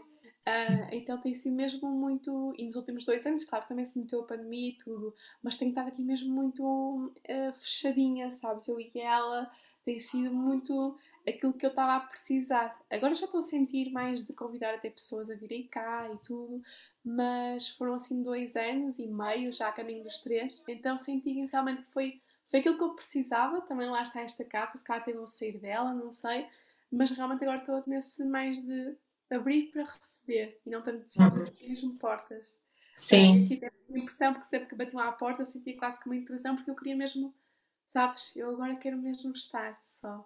Sim. Olha, como é que surge a Mãe Guru, esta plataforma de tomada de consciência, onde tu partilhas uma vida muito mais alinhada e consciente a todos os níveis, não é? Seja na educação um, dos nossos filhos, seja nos hábitos diários, nas escolhas que fazemos e que influenciam tudo à, à nossa volta. Um, o que é que é o projeto Mãe Guru e porquê este nome? Olha, o, eu na altura tinha um projeto que era Maria Coach Terapeuta. Uh, trabalhava já com terapias antes da viagem ao Brasil, né? foi quando terminei o curso. E depois, quando regressei, a Noa nasceu e eu estava precisamente nessa loja uh, de lingerie uh, e estava efetivamente até a partilhar com a Manuela, era a pessoa, a dona da loja com quem eu partilhava mais e ela acompanhou muito essa transição. Eu estava a dizer: Olha, estou a sentir a necessidade de criar um blog ah, porque havia muita curiosidade na altura, hoje em dia já há muito mais informação, mas na altura não havia tanta, de como é que ia criar uma criança vegana, não é? Ela estava a introduzir a alimentação ali com seis meses, então eu senti mesmo de, ok, eu quero criar um espaço online onde eu possa uh, colocar aquilo que eu estou a viver, uh, estas um, estes questionamentos sobre a educação que estavam a vir muito, esta forma de educar que era tão diferente daquela forma como eu fui educada, que eu queria passar esses questionamentos de olha, vamos nos questionar, né? vamos questionar aquilo que foi nos passado e da forma que vamos passar associado com a alimentação, porque havia uma curiosidade imensa de o que é que vais dar à criança para comer, e eu já na altura gostava muito de criar as receitas, uh, aliado com a parte de yoga, eu pensei, ok, Maria Couto já não, sabe, já não faz tanto sentido. Um, e foi que comecei a entrar em meditação e comecei a pedir um nome. E a, a Mãe Guru surgiu, e quando a Mãe Guru surgiu, eu pensei, uau, é mesmo isto. E depois lembro-me de chegar à, à, loja no dia seguinte e dizer à Manela, Manela, surgiu o nome, veio Mãe Guru. Ela ficar tipo, não Maria, não, Mãe Guru não por causa do guru, ela tinha uma conotação muito negativa do guru, sabes? Uh, eu disse, não, mas não tem a ver com, com esse guru, não, mãe guru. Uh, na altura associava muito, porque os meus amigos chamavam-me canguru, porque andava sempre com o paninho e sempre de um lado para o outro quando há. Uh, e depois percebi, mas não, o guru vem mesmo nesta humildade de é aquele que guia, sabes, que passa da escuridão para a luz, mas a maternidade dá-nos essa, essa, essa oportunidade. E não é muitas vezes vêm ter comigo achar que, sabes, eu sou algum tipo de guru, não tem nada a ver com isso. É exatamente o contrário. E eles é que são os nossos maiores mestres e o guru é esse mestre né, que guia. E se nós permitirmos, se nós estivermos abertos a isso, é essa a caminhada. Então o Mãe Guru nasceu e surgiu com este hum, mindset, sabes, muito integral, muito holístico de tudo aquilo que eu estava a viver, não é? Esse nome veio um, às vezes há pessoas que ainda escrevem sempre o mãe guru separado né, e dá aquela conotação até maior do guru. Eu digo sempre, não, está tudo bem, mas mãe guru é tudo junto. É esta associação. Um, e, e, sempre houve pessoas, ah, mas não te, não te sentes mal por colocar lá o guru? E eu, não, porque, sabes, eu, eu não sou esse guru, não, não é, eu sou a guru das mães, como muita gente acha, não tem nada a ver com isso. É mesmo, esta é uma plataforma onde eu partilho as minhas experiências, os ensinamentos, Uh, e convido os outros a também verem a sua própria vida, também para quem não for mãe, mas nós somos mães de outras formas. A vida é uma grande mãe. Então olhamos para a vida, para os relacionamentos, né, muitos para os filhos, como este mestre. Então Mãe Guru é realmente esse convite a vermos a vida e os relacionamentos como esse mestre, como esta oportunidade uh, de crescimento individual e coletivo. Tu acreditas que todos nós devemos ser o nosso próprio guru, percebendo que a sabedoria está dentro de nós, cada um de nós, não é? Porque muitas vezes nós procuramos fora. Tu agora quando disseste mãe guru, que as pessoas dizem, mas tu és a guru. Eu, eu, eu quando vejo mãe guru acho mesmo que é este convite para dentro. Nós temos a sabedoria, vamos lá então partilhar para podermos trabalhar um, o que nós quisermos trabalhar, mas a sabedoria está, está dentro de nós. Está toda e, e muitas vezes nós vamos buscar fora, confiamos mais nos outros do que confiamos em nós próprios, também porque muitas vezes não temos essa capacidade de parar para nos ouvirmos, não estamos habituados a ouvir o que o nosso interior nos diz, não é? E é super bonito, não é? Deste agora a tua percepção, a fala que sentes exatamente isso, que é esse convite para dentro, porque estás nessa jornada. Mas muitas vezes quem está na jornada de colocar lá fora vê o nome guru e pensa, não, é ali que eu vou buscar as respostas. Mas é, é porque nós realmente projetamos aquilo que está cá dentro. E foi super bonito agora também trazer esse teu insight porque realmente né, aquilo que está lá fora é aquilo que está cá dentro. E, e, o guru vem mesmo nesse sentido de as respostas estão todas cá dentro. Né? Nós, como professores ou mentores ou, ou terapeutas, podemos dar as ferramentas, mas é apenas isso, é sempre isso que eu digo nas aulas ou nos cursos. Uh, tiremos cada vez mais a responsabilidade do médico, do terapeuta, do professor de yoga. É, porque isso é pôr a responsabilidade fora, não é? No outro não nos vai eliminar, a responsabilidade não está realmente no outro, a responsabilidade Sim. é nossa, é diária, uh, não é bonita como se pinta, é um processo em que estamos cada vez a abrir não é? mais gavetas, mais gavetas, mais fundas, mas é maravilhoso, não é? Porque nós viemos aqui para isso, então é, é o único caminho possível, a meu ver. Olha, tu acreditas que no amor e na partilha é que está a cura e o crescimento. Vendo o teu caso específico, o amor por ti, pela tua filha, pela natureza e a partilha com que, com que, eh, que fazes nas redes sociais, não é? Sentes que foi esse amor e essa partilha que te curaram, que te ajudaram a crescer e a ultrapassar fases menos boas que, que tiveste na tua vida? Sim, sem dúvida. Eu acho que uh, a partilha também, sabes, no Instagram, a fala é uma grande cura e é um, é um grande. Quando nós colocamos efetivamente a nossa voz, né, tu sabes, uh, no mundo, estamos realmente a curar a voz do outro, mas muito a nossa. Então, esta comunidade, que agora é uma comunidade, mas que na altura não era, era quase como um monólogo, não é? Quando eu, quando eu comecei a criar, escrevia quase que para mim, não é? Não sabia o que é que ia chegar, era muito, muito, muito pequenininha a comunidade e hoje em dia temos uma comunidade incrível, um, mas é sempre nesse, nessa, nessa perspectiva de aquilo que eu estou a escrever está-me a curar a mim não é? e está a curar ao outro. É ter a, a coragem também dessa vulnerabilidade um, de nos expormos não é? publicamente. E cada vez que a comunidade é maior, também chegamos a cada vez mais pessoas e às vezes nem sabemos onde é que a nossa mensagem vai, vai chegar. Um, mas é realmente muito bonito. Olha, no último encontro que eu tive presencial no Porto, fiz lá um círculo. Uh, não era para ser um círculo de mulheres, era para ser um círculo com toda a gente que fosse bem-vinda. Acabou por ser um círculo só de mulheres, só mulheres se juntaram. E apareceu lá uma pessoa muito especial, uh, com deficiências a vários níveis. Um, e, e, ela tinha rapado, estava com o cabelo rapado. Eu nem sequer associei. Um, e foi extremamente emocionante esse encontro. Um, e senti-me normalmente completamente guiada, sabe? Nada daquilo que eu tinha planeado fazer aconteceu, foi uma coisa completamente diferente, foi aquilo que tinha que acontecer com aquelas pessoas, foi muito bonito. E no final ela partilhou o quanto ela tinha o desejo de rapar o cabelo, porque eu rapei o cabelo há dois anos, e quando ela viu aquele post, sabes, ela largou todo, tá bem, ela largou toda, todos os momentos dela, porque ela queria, ela tinha essa convicção que era o, o passo dela, sabes, a fazer, mas ela disse eu tinha montes de, sabes, já ela disse-me os, os, preconceitos dela, que ela já tinha aquelas deficiências, como é que ela seria ainda para mais com aquele rapaz, sendo mulher, vários preconceitos né, que nós vamos criando. Um, e ela descreveu aquele post e ela, não, é hoje, sabes? E ela rapou também o cabelo e tem rapado, né? Porque o meu entretanto já cresceu e ela continua a rapar. E um brilho no olhar dela, sabes? Eu falo ela mesma dizer, Maria, as pessoas que me veem dizem que está aqui, sabes, uma pessoa renascida e ela estava realmente emocionada, né? Com um brilho no olhar. E é uma pessoa que nem sequer nunca me mandou uma mensagem, sabes, no Instagram. E nós não sonhamos realmente o impacto que tem nós passarmos. E isto é de toda a gente, sabes? Não é só quem trabalha com espiritualidade. Porque todos hoje em dia passamos com. com temos processos né, individuais e diários.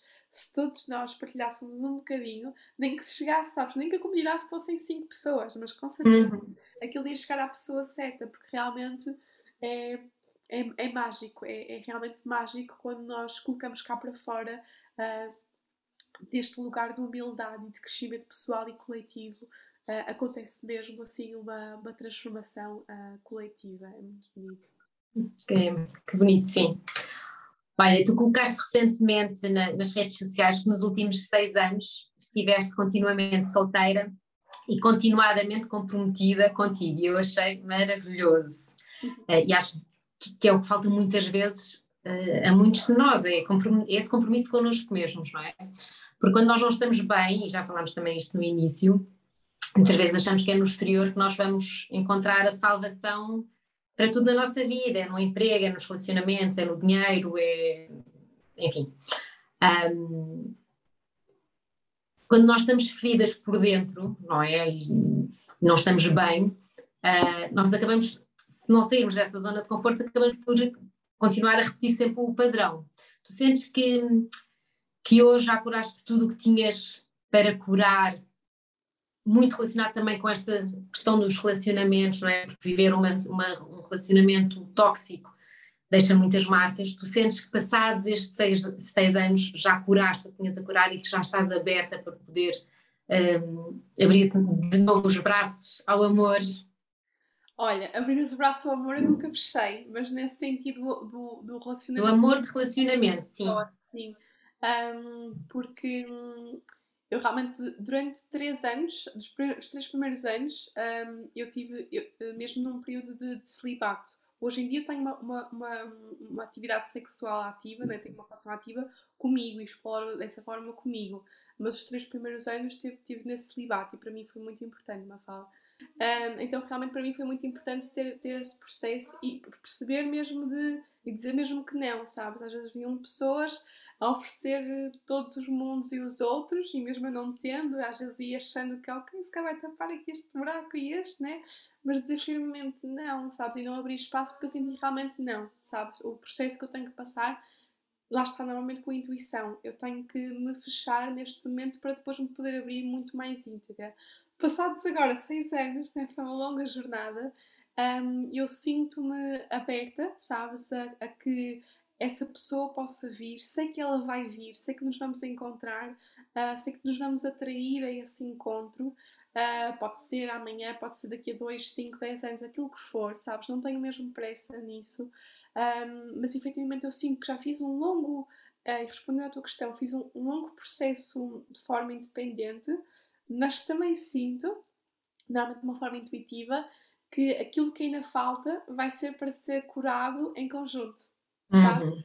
A, dois, não nada a dois, porque efetivamente um, há coisas que eu acho que consegui, né? Acho, né? Não sei. Também só tendo com outra pessoa, só conhecendo se cá uma pessoa, é que vou perceber na prática uh, como é que será. Porque nunca mais aconteceu, né? De seis anos.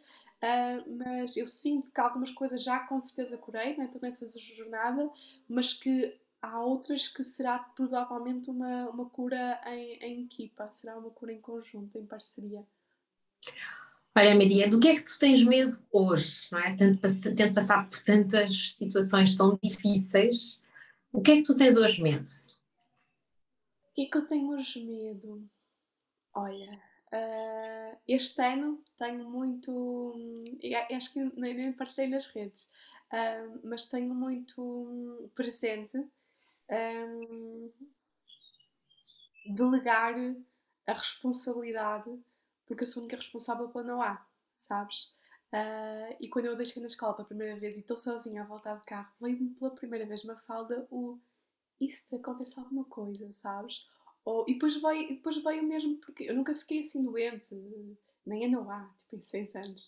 Uh, mas imagina que tipo eu fico doente, ou sabe, acontece-me alguma coisa à perna e não posso cozinhar, sabes? Eu realmente sou o único pilar, né? Que sustenta, que alimenta um, esta família. Então isso também traz uma grande responsabilidade e um peso que eu este ano decidi de, de tirar, sabes? De dar outros pilares. Então quero transformar esse medo num delegar, que eu percebi que era um medo e ok, mas o medo, ok, é consciente, não é? Porque efetivamente se te acontece alguma coisa, ou fica o Deus dará e não pode ser. Um, então este ano eu vou escolher quatro mentores para a Noá, quatro madrinhas. Ela também não tem madrinha e padrinho, né? Então este ano eu vou escolher e não vai ser dois, vai ter uma tribo. Uh, que já assim formei as pessoas, olha, estou a ponderar isto, este ano realmente vou sentir, porque realmente acho que é importante, sabes? Mesmo que pá, pode não ser nada grave, pode até ser uma posso ficar constipada, sabes? E ter que ficar de cama, mas só de saber que eu posso ligar, sabes, aquela pessoa, olha, vem para cá, olha, vem-me trazer uma comida, ou vem tomar conta da Noá, ou vai levá-la àquele sítio que ela precisa de ir. Sabes, sinto que chegou a hora de disso acontecer e transformar esse medo de tenho que estar sempre saudável, sabes? Tenho, nunca posso ficar doente, então também tenho muito isso, vezes um bocadinho desregulado em mim de muita atenção nesse sentido de tenho que estar sempre saudável porque eu não posso ficar doente, sabes? e, e efetivamente essa é a verdade, eu não posso ficar doente hoje em dia, mas um, quero transformar isso em uh, numa coisa mais leve e já percebi de que forma é que é e, e, acho que esse é o caminho para transformar realmente esse medo em algo mais positivo, que será positivo tanto para mim como para ela. Olha, ela está a gostar de estar na, na escolinha? Está a adorar, está a adorar está quase a terminar, não é agora?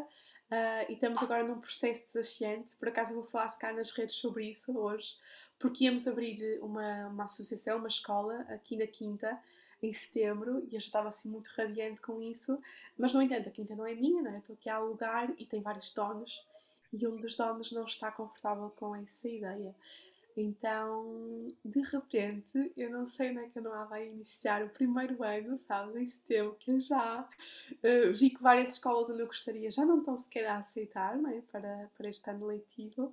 Então, estou assim, uh, tipo, em ontem a meditação antes de dormir foi mesmo de tipo diverso, mostra-me o caminho, sabes, estou aberta, seja para onde for, não me importa mudar, já estive a ver também possibilidades para fora, uh, mas mostra-me o caminho, porque realmente é muito importante. Uh, não quero, imagina, para mim é uma hipótese que ela fique hum, inscrita em homeschooling, é uma grande hipótese, uh, é isso que eu vejo como futuro, mas sempre associada com uma tribo, sempre em conjunto com uma associação, ou seja, que ela possa diariamente. Uh, e brincar com outras crianças também. Várias idades e ter também outros adultos responsáveis, que não seja só isso. Para mim é um pilar fundamental. Ou seja, que ela esteja inscrita no, no ensino doméstico, uh, para ser legal, né? mas que esteja com uma associação uh, envolvente, que tenha uma tribo envolvente, isso para mim é fundamental. Uh, e era isso que íamos fazer aqui à partida, né? Elas, as crianças iam estar inscritas em homeschooling, seria internacional o homeschooling, e queríamos criar aqui uma associação uh, com crianças de diversas idades, teríamos um, um professor que iríamos contratar e teríamos uh, um auxiliar que seria um dos pais que ia revezando dia a dia também para os pais poderem realmente ter este contributo presente e direto na educação. no entanto, como a vida está aqui a trocar os planos, não sei como é que vai ser, mas estou aberta, sabes, a uh, pronto, ao próximo passo, onde é que realmente o universo nos quer e quer, quer guiar, quer guiar a Noah. E é super interessante que no dia em que eu soube disto, né, que foi anteontem, uh, fui levar a Noah à escolinha uma fala e eles foram nesse mesmo dia visitar uma escolinha que é a do primeiro ciclo, né? E, eu ia só lá deixar a Noah, mas a, a diretora fez toda a questão, sabes, convidou-me para entrar e eu tipo, ok, entrar uh, com todo o gosto e subi até à sala. O professor do primeiro ano era seguidor do, do, do, do projeto.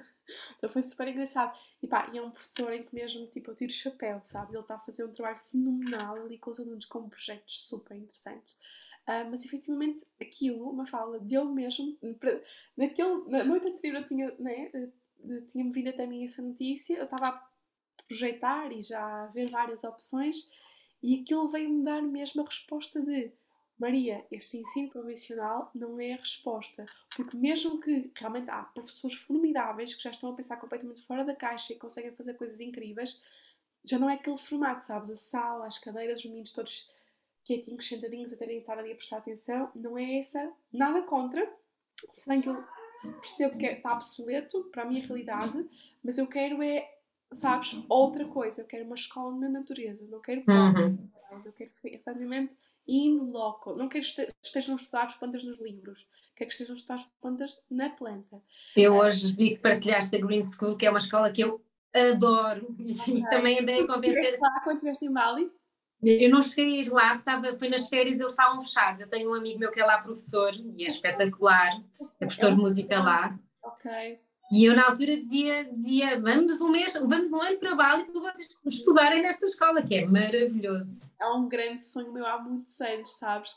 Até eles vão abrir hum, uma unidade em Tulum e eu antes da pandemia começar também estava a pensar, ok, Tulum, Bali, mas Bali já há, muito, há muitos anos, desde o Brasil que eu sinto esse chamado para ir para Bali e estou novamente a senti-lo um, e, e, é realmente um sonho que não há pelo menos um ano, sabes? Ela esteja lá uh, nessa escola porque realmente vai agregar muito.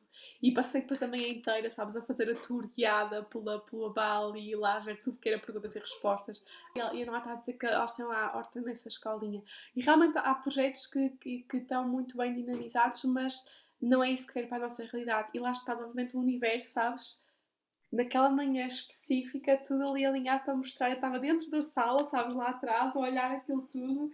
E eu, ah, obrigada universo por me mostrar, porque realmente eu já estava a ponderar, sabes, tudo, e até as escolas mais convencionais. Um, mas realmente percebi que, ok, não, não, não vai ser esta se calhar a nossa realidade. Sim.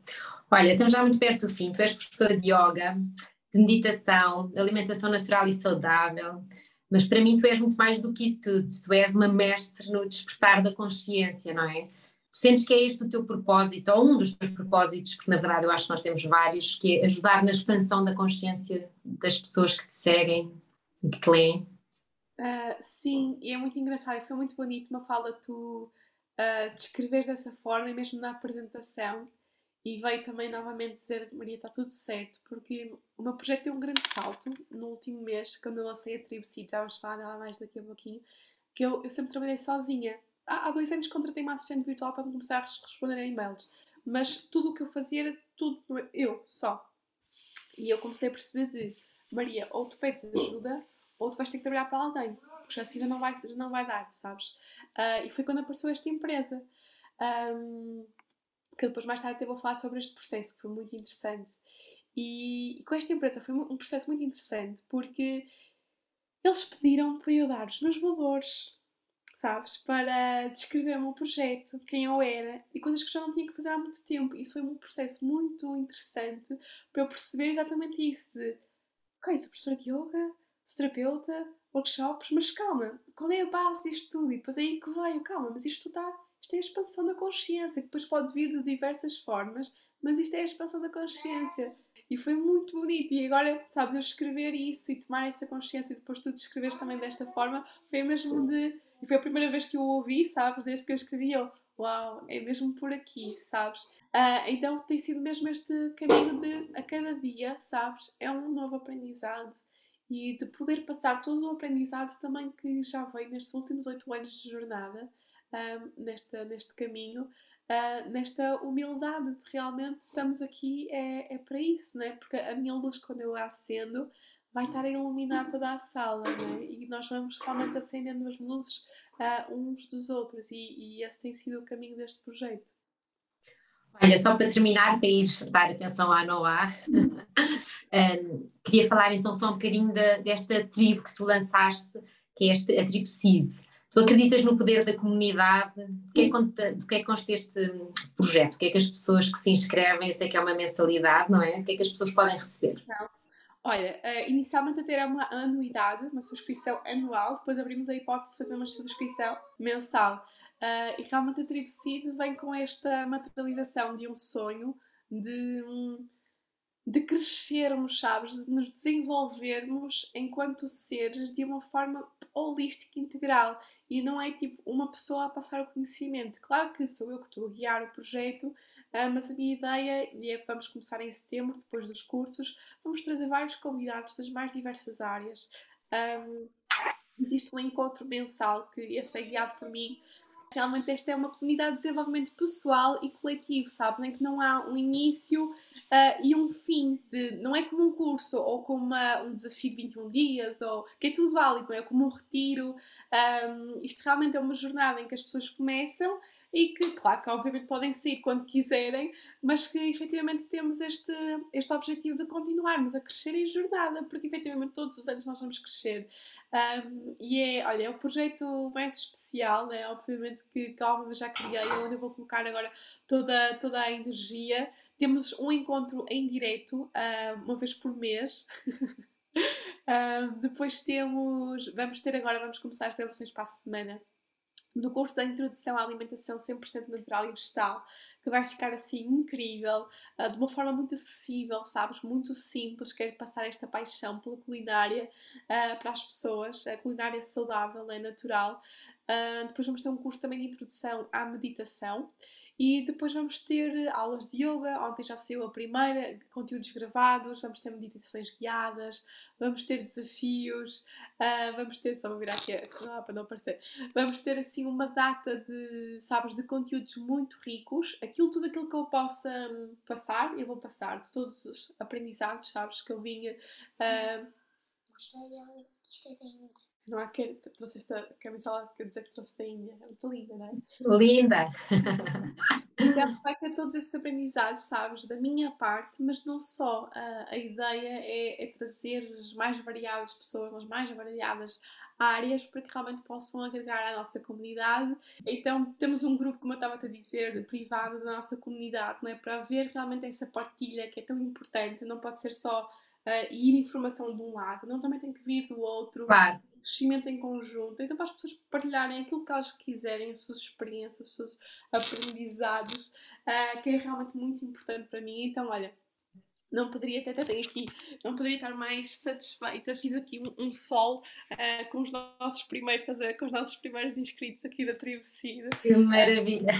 Muito, muito contente. Tivemos o primeiro encontro há, há duas semanas. Um, e pronto, agora mensalmente temos, temos um encontro. Este encontro pode variar desde uma aula, uma meditação guiada, uh, ou simplesmente uma conversa sobre alguma temática, uh, perguntas e respostas. Um, ou seja, vai sempre fluindo, uh, se fosse também aquilo que eu tiver a viver, sabes? Isso foi uma coisa que também sempre fui passando desde o início, que não é algo estático. De, temos um planeamento total agora para o resto do ano vai ser assim, assim, assim, assim.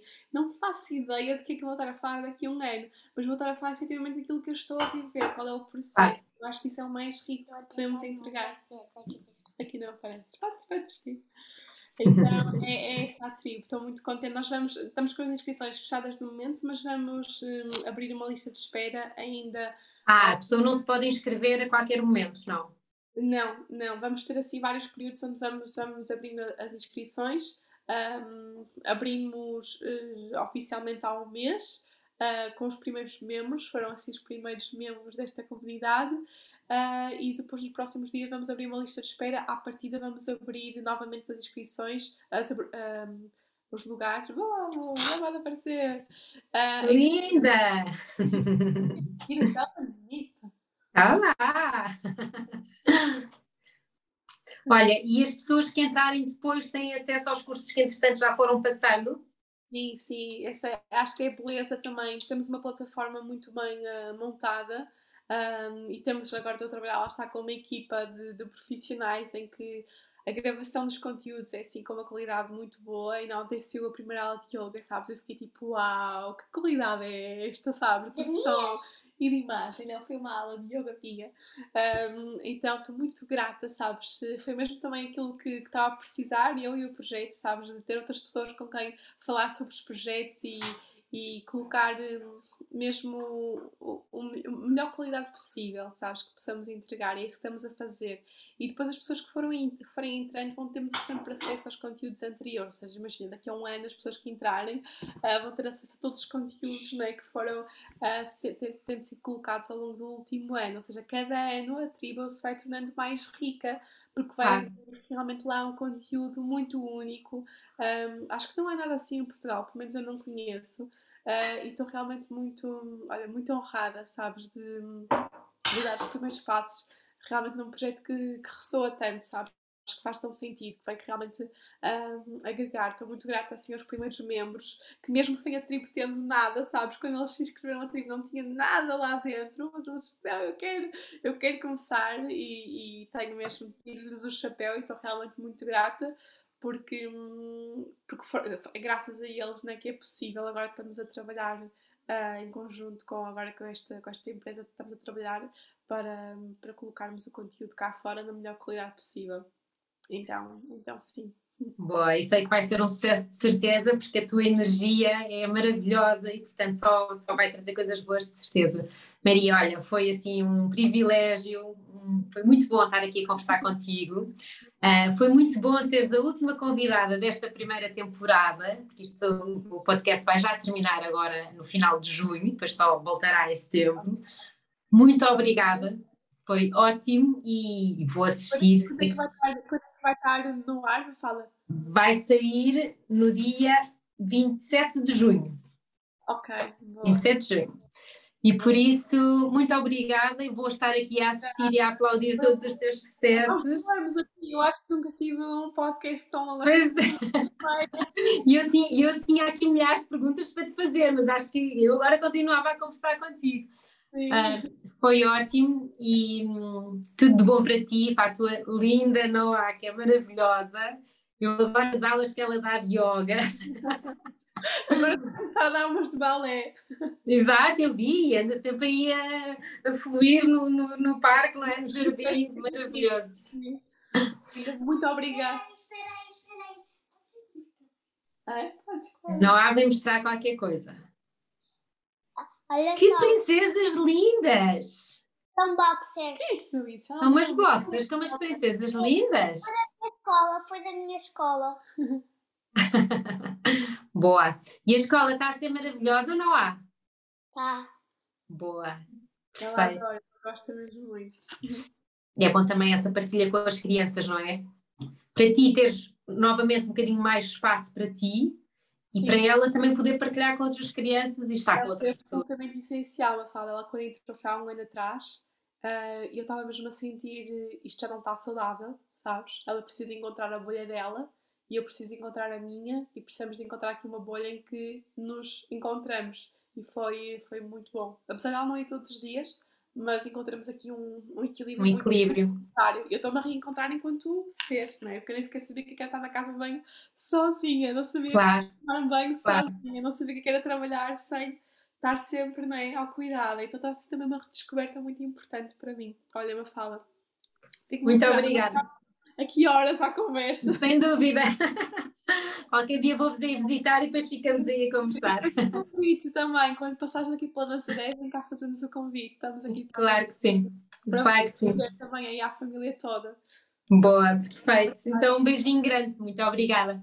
Um beijinho, até já. Queres dizer beijinhos, não? Beijinho. quer mandar beijinho. Beijinho, querida. Adeus. Beijinho, beijinho grande. Obrigada. E depois a Noá vai me dar uma aula de dança quando eu for aí, tá bem? Valeu. Boa? obrigada, um beijinho. beijinho, obrigada. Obrigada por teres estado aqui. Se gostaste deste episódio, deixa uma review e deixa-me os teus comentários. Ouve-me nas tuas plataformas favoritas, segue-me também no YouTube ou ouve este episódio no meu site. É para mim uma alegria enorme partilhar este tempo contigo. Podes também fazer um screenshot deste episódio e colocar no teu Instagram, taga-me e partilha comigo os principais insights que tiveste. Se tiveres sugestões de temas para os próximos episódios, ficarei muito feliz de as receber. Envia-me para o e-mail hello.mafaldacamaradecamos.com e claro, se quiseres receber todas as minhas novidades, subscreve a newsletter em www.mafaldacamaradecamos.com. Encontramos-nos no próximo episódio.